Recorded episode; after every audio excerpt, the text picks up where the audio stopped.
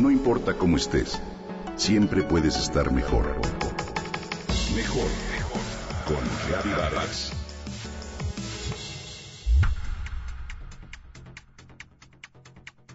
¿Cuál crees tú que sea una de las formas regionales de comer que goza de mayor prestigio por lo balanceado, lo sano y lo sabroso?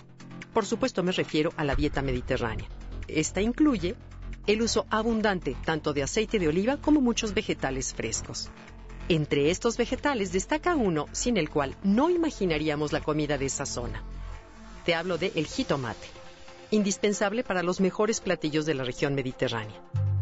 Podrías pensar, por ejemplo, en una pasta a la napolitana sin jitomate, o un gazpacho andaluz, o una ensalada griega, o una pizza margarita en donde los jitomates estuvieran ausentes, sería imposible. Y por eso resulta muy interesante saber que estos frutos no son originarios de las costas mediterráneas, sino de México, y que su llegada a tierras europeas después del descubrimiento de América no fue nada celebrada. Todo lo contrario, los españoles, los italianos y los europeos en general vieron con mucha desconfianza a esas pequeñas bolas rojas de sabor peculiar.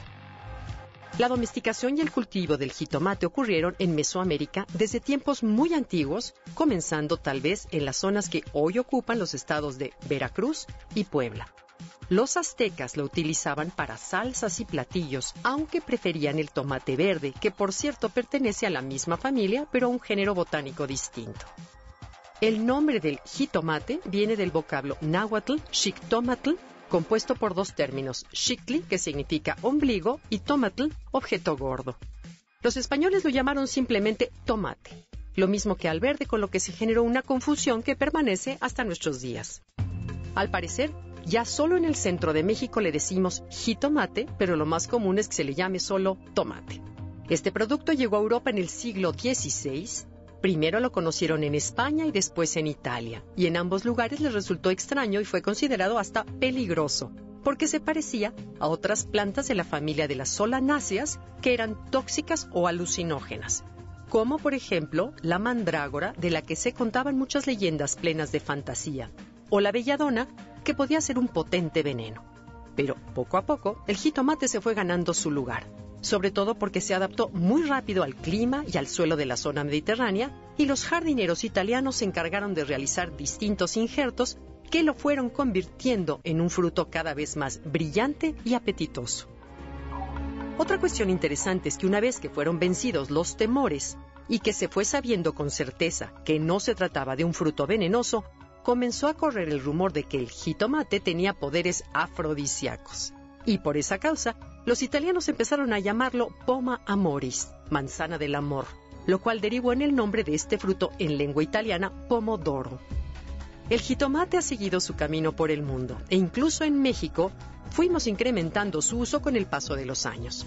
Hoy, todas las cocinas regionales de nuestro país incluyen al jitomate como un elemento fundamental.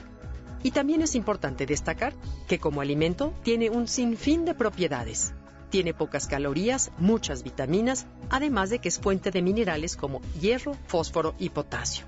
Es un buen vasodilatador y contiene elementos antioxidantes, betacarotenos y ácido fólico.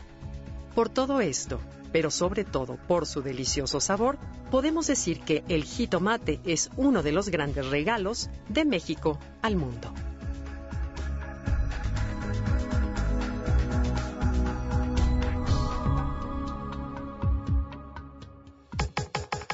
Comenta y comparte a través de Twitter.